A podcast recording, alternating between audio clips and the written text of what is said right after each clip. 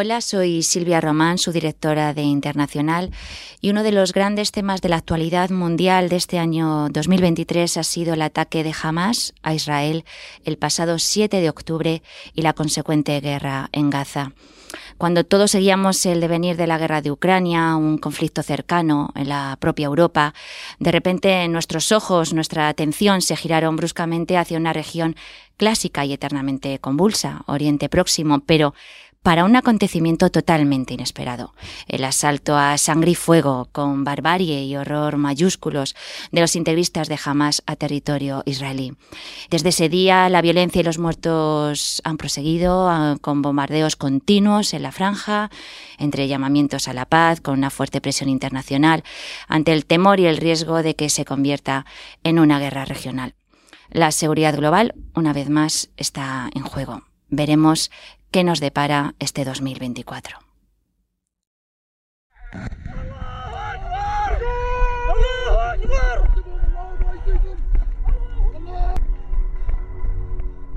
Este es el momento en el que los terroristas de Hamas inician el ataque entrando en Israel desde la franja de Gaza. Eran las seis y media de la mañana del día 7 de octubre. Al mismo tiempo, decenas de milicianos infiltrándose en localidades israelíes y miles de proyectiles contra amplias zonas del país, incluidas Tel Aviv y Jerusalén.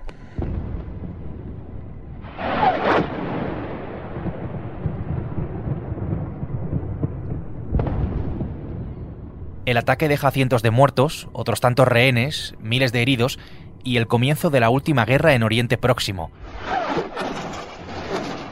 ¿Qué está pasando entre Israel y Hamas? Soy Javier Atard y hoy es martes, es 10 de octubre. El Mundo al Día, un podcast del mundo.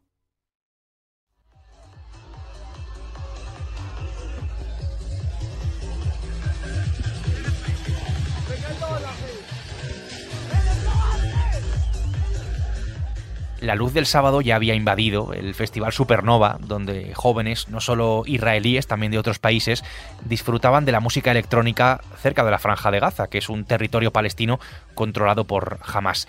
En este momento, nadie allí sabía que serían víctimas de una matanza, un festival por la paz que paradójicamente ha terminado con por lo menos 260 muertos, una de las imágenes y uno de los sonidos de esta guerra. Es la principal matanza de Hamas.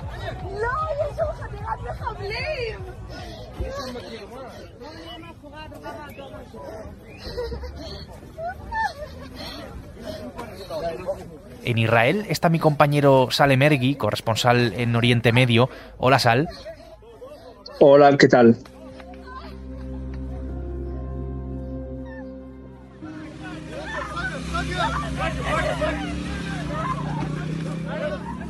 Sal, hemos visto imágenes durísimas de asesinatos, de cadáveres eh, paseados, de vejaciones, de secuestros, de bombardeos también. Un ataque que se compara en gravedad al 11S, al 11 de septiembre, a lo vivido en Estados Unidos aquel día. ¿Cuál es el sentimiento que reina ahora mismo en el país? Tú que lo sabes, tú que estás allí. Pues en Israel ahora mismo, diríamos, si puedo detectar la población civil, lo que piensan los diarios, los analistas, es, diríamos que cuatro sentimientos. En primer lugar, a un estado de shock, conmoción total por este ataque sorprendente, letal, el mayor ataque en la historia de Israel. Imagínate, aquí se habla mucho del 11S, pero es mucho más que el 11S, porque si hablamos de números, en Israel hay 10 millones de habitantes y han muerto de momento oficialmente unos 800 personas.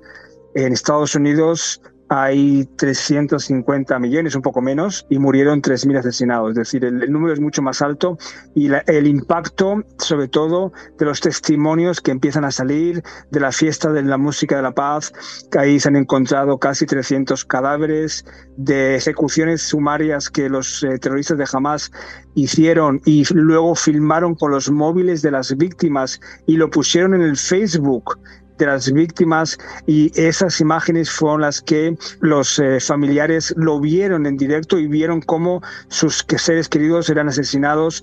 Todo esto provoca una conmoción realmente y tengo unas ganas de una rabia importante en Israel El segundo sentimiento, por supuesto, la incertidumbre por los más de 100 secuestrados, un hecho también inédito en Israel, secuestrados están ahora mismo en Gaza, en manos de Hamas.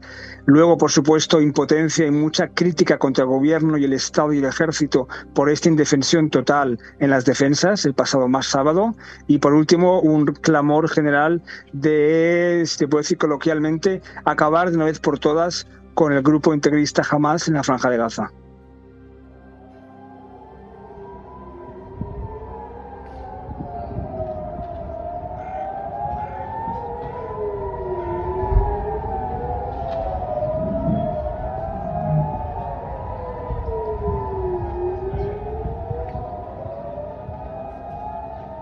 No es tan infrecuente, pero el sonido de las sirenas antiaéreas volvió a invadir todo el país.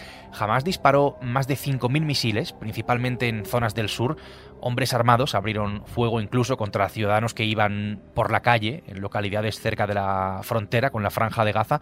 Todo formaba parte de una ofensiva llamada Tormenta al-Aqsa, justo 50 años después del ataque sorpresa de Egipto y Siria contra Israel que inició la guerra de Yom Kippur un ataque con toma de rehenes contra mujeres, contra niños, contra ancianos, eh, por tierra, mar y aire. Jamás, los propios portavoces de Hamas afirman que, que es un plan de varios meses. Drones de Hamas atacaron y destruyeron muchos sistemas sensores de vigilancia, cámaras distribuidas en la frontera israelí. En ese momento, centenares de milicianos de Hamas entraron en, en la frontera de forma absolutamente pasmosa en eh, parapentes, en furgonetas, todoterrenos, motoristas, y llegaron y, por ejemplo, Luego entraron en 20 localidades, pequeños kibutzim, agrupaciones agrícolas, y fueron casa por casa, ya fuera, ya fuera para secuestrar o para matar. Muchos soldados también policías que fueron rápidamente también murieron en esta, en esta defensa y de hecho durante muchas horas y varios días muchísimos eh, miembros del brazo armado de Hamas estaban dentro de Israel y he escuchado casos de que, por ejemplo, gente de Hamas armada estaba en una casa durante varias horas de un israelí o una familia israelí, mientras la familia israelí estaba en una habitación sellada y los de Hamas estaban en el salón durante cinco o seis horas porque no podían entrar en esa en ese, habitación sellada y por tanto realmente es algo que esto también incide y enfatiza el fracaso monumental de la defensa y de la seguridad israelí. Y yo creo que los, eh, los, los propios líderes y ejecutores de este plan de Hamas no se pensaban tener tanto éxito, entre comillas, y con tanta facilidad llegar a tanta gente y, y matarles.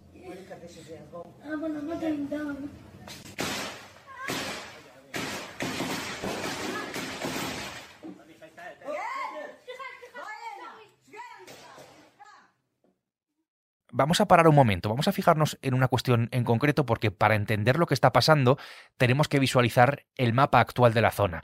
En el centro está Israel, si lo tomamos de esta manera, rodeado al norte por el Líbano, al oeste por Egipto y al este por Jordania y Siria. Dentro de Israel, los territorios en disputa con el Estado palestino, que ahora mismo el Estado palestino controla Cisjordania en el centro oeste del país, incluye esto Jerusalén Oriental, y una pequeña fracción de terreno de pocos kilómetros encajonada entre el Mediterráneo y Egipto. Es así, Sal, eso es la franja de Gaza.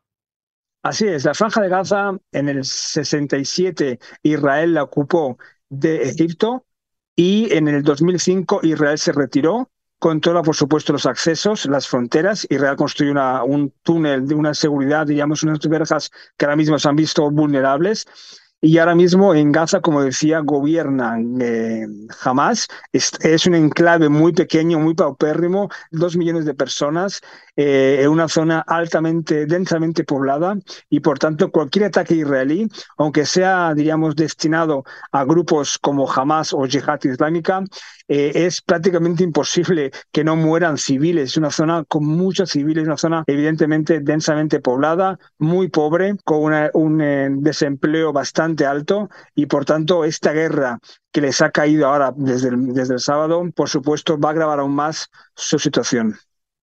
Allí en Gaza jamás lo es absolutamente todo, gobierna de facto desde hace ya algunos años, ahí tiene construido todo su entramado, jamás en Gaza. En cambio, el otro territorio, Cisjordania, está regido por la Autoridad Nacional Palestina, cuya principal facción, Fatah, no es islámica, sino que es secular. Hamas, por otra parte, islamista y yihadista, está detrás de este ataque sin precedentes a Israel. Hamas es el acrónimo en árabe de Movimiento de Resistencia Islámica, considerado un grupo terrorista, sin ir más lejos, por países como Estados Unidos, Canadá o Australia, y la Unión Europea también. Hamas es un grupo que nació en el 87 en la órbita de los hermanos musulmanes, es un grupo eh, islamista que tiene, diríamos, varias banderas, la bandera religiosa, la bandera del Islam, la bandera de la Jihad, la Guerra Santa. También tiene, por supuesto, eh, una causa que ellos dicen más ideológica, pero por supuesto, ellos, por ejemplo, están en contra de cualquier tipo de acuerdo con Israel, cualquier tipo de reconocimiento de los estados en absoluto. Ellos quieren que haya aquí solo un estado, el Estado de Palestina, una Palestina islámica, es decir, que no hay israelíes, es decir, es un, es un grupo importante que ahora mismo tiene el gobierno de la Franja de Gaza. Para aclararnos, ahora mismo el pueblo palestino está dividido en dos grandes movimientos, dos grandes entes geográficos. En Cisjordania, está el presidente Abu Mazen de la Unión Palestina, reconocido internacionalmente, y en Cisjordania, por supuesto, están también las colonias israelíes y está la ocupación del 67. Ese territorio estaba controlado por Jordania antes. Esto es en Cisjordania. En el 2006 hubo elecciones, ganó Hamas, y en el 2007 Hamas expulsó por la fuerza a los hombres de Fatah en Gaza. Desde entonces, en Cisjordania gobierna más o menos Abu Mazen con Al-Fatah y en Gaza gobierna Hamas, que en los últimos años, pese a ser un movimiento suní, ha hecho la alianza con el rey, entre comillas, el imperio, entre comillas, chií, que es Irán, que por supuesto Irán le conviene todo lo que sea cosas negativas para Israel y por tanto Irán ha aplaudido este ataque.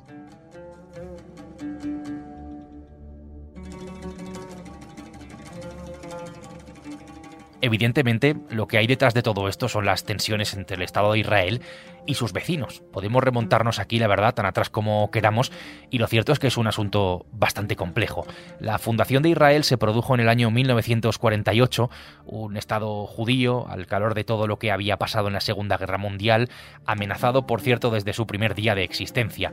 Eso ha provocado muchas guerras, ha provocado ocupaciones, ampliaciones del territorio, Sal, aquí estamos hablando, por dar un poco de contexto, de una disputa que es territorial, la que tienen históricamente Israel y Palestina, ¿verdad? Hombre, te podríamos, aquí se podría hacer una, una, tesis, ¿no? Y con muchas opiniones a favor y en contra de Israel, a favor y en contra de Palestina. A grosso modo se puede decir que los palestinos consideran que Israel en el 48, cuando se construyó, diríamos que declaró la independencia, hubo la guerra. Los palestinos lo consideran la, la Nakba, la tragedia, porque ahí 700.000 personas palestinas fueron desplazadas o huyeron en esta guerra y Israel posiblemente ocupó, como decía, Cisjordania y luego Gaza, aunque se retiró. Entonces, ahora mismo la pregunta es, los palestinos, por supuesto, hay muchos que, que piden un Estado palestino independiente, otros que piden que estar dentro de Israel, pero consideran que dos estados ya es imposible debido a la proliferación de colonias en Cisjordania. Así que es un conflicto, por supuesto, eh, territorial, político, pero también jamás, el grupo islamista jamás introduce ahí un conflicto religioso. Si te has fijado en muchos de los vídeos de los asesinatos de este sábado, se recordaba mucho las prácticas del Estado Islámico, con muchas alusiones al deber de la guerra santa, jihad, ser eh, mártir, shahid, y mucho menos la causa palestina y mucho más la causa de la guerra santa de Hamas.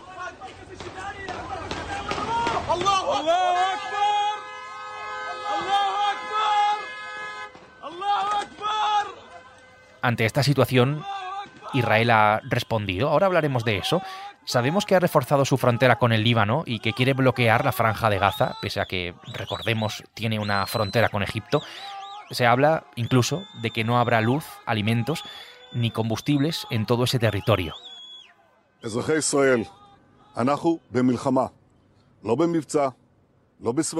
El primer ministro Netanyahu, el primer ministro de Israel, declaró el estado de guerra, habló de guerra desde el primer momento, pero con todo lo que sabemos, la pregunta es, ¿por qué ahora? Quiero decir, ¿por qué jamás ha lanzado este ataque justo en este momento? Israel, por otra parte, podemos decir, pensaba que el grupo terrorista no estaba interesado en una escalada, pero la realidad, por lo que estamos viendo y por lo que hemos visto, es la que es. Hay muchas interpretaciones muchas especulaciones. Mucha gente dice, analistas, que a lo mejor jamás, guiado por Irán, ha querido torpedear los esfuerzos de la relación entre Israel y Arabia Saudí, que estaba, diríamos, cociéndose a fuego lento y muy intenso. Eh, Israel se sorprendió porque Israel desde hace dos años ha visto y siempre decía Israel que jamás no está interesada en una escalada, sino que es yihad islámica. Y realmente ahora mismo la verdadera tensión que había era sobre todo en Cisjordania y no en Gaza. Y por eso muchas tropas que estaban destinadas a Gaza se fueron a Cisjordania, lo que dejó el sábado una indefensión más patente. Esa es la gran pregunta, ¿por qué jamás ha hecho esto? Yo creo que jamás no se esperaba este éxito, entre comillas, no se esperaba secuestrar a más de 100 personas, a soldados, a, matar a más de 80 personas. Es decir, es algo que es inédito en esta región y por tanto la pregunta es ¿por qué lo ha hecho jamás? Jamás dice que es también por temas económicos, en el sentido de que Gaza necesita romper lo que ellos llaman el bloqueo y la situación económica y la situación de libertad y también un dato importante y es que jamás justifica, diríamos, este ataque por dos vertientes. La vertiente que según jamás Israel no respeta la santidad de de Al-Aqsa, Jerusalén, la mezquita Al-Aqsa. Y en segundo lugar, el gran objetivo de Hamas también es conseguir un canje de presos entre los secuestrados rehenes ahora mismo en Gaza por los presos palestinos. Lo que sorprende, Sal, es que le haya sucedido esto a uno de los ejércitos y a una de las inteligencias más potentes del mundo. Seguro estoy de que son tanto el más potente ejército de la zona como la inteligencia más potente de la zona. Allí en Israel se habla de fallo de seguridad fallo monumental, es decir, la crítica es enorme. Es evidente que el fracaso es en primer lugar de concepto. Ellos pensaban que como jamás está interesada en preservar su régimen en Gaza, está interesada en preservar, por ejemplo, los casi 20.000 empleados palestinos de Gaza que viven cada día en Israel, y pensaban que jamás no haría eso. Y luego está, por supuesto, problemas técnicos, tácticos de una defensa muy, muy vulnerable, que fue precisamente un sábado por la mañana, el día de Shabbat, que estaban prácticamente mucho, mucho menos afiladas. Es decir, el fracaso israelí es monumental.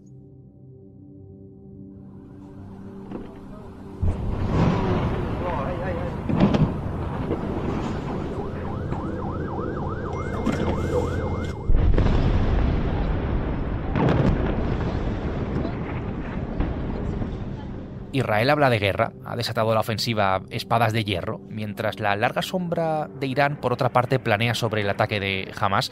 Los islamistas tienen unos 150 secuestrados en Gaza y amenazan con matar rehenes públicamente si continúan los bombardeos. Hay, por cierto, dos españoles entre los desaparecidos que podrían estar allí.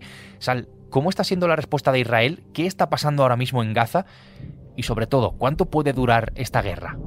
Como decían aquí, un ataque sin precedentes tendrá respuestas sin precedentes. Y Israel lo que está haciendo es una ofensiva masiva aérea mucho más intensa incluso que las ya duras escaladas para la población gazatí, las últimas escaladas, realmente eh, está atacando toda infraestructura civil o militar que esté vinculada de alguna forma con el grupo islamista Hamas, la situación de guerra que hay en, en, Israel, porque fue declaración de guerra a través, porque Netanyahu lo declaró, dice que jamás les impuso una guerra. Netanyahu ha dicho que no van a cambiar solo eh, Gaza, sino que Oriente Medio. Es decir, Netanyahu dice que va a ser una, una, guerra larga, dura. Hay centenares ya de miles de palestinos que han sido desplazados de sus casas, han, han abandonado sus casas para buscar refugio.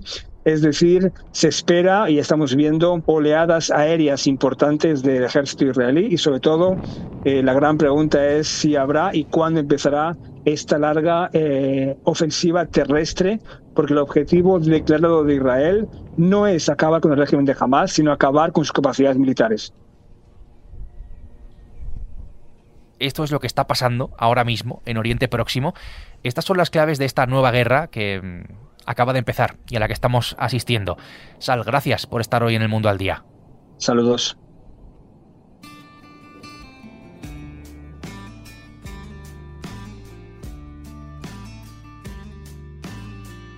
Desde Israel, Sal Lemergui ha hecho posible este episodio de este podcast que puedes escuchar todos los días en elmundo.es, en la web del mundo y en las principales plataformas de audio. en tu favorita, en la que tengas en tu móvil, en la que estés acostumbrado o acostumbrada a escuchar, ahí puedes escucharnos y ahí te puedes suscribir a este podcast. Mañana será miércoles y aquí estaremos con una nueva historia. Hasta entonces, gracias y saludos de Javier Atard.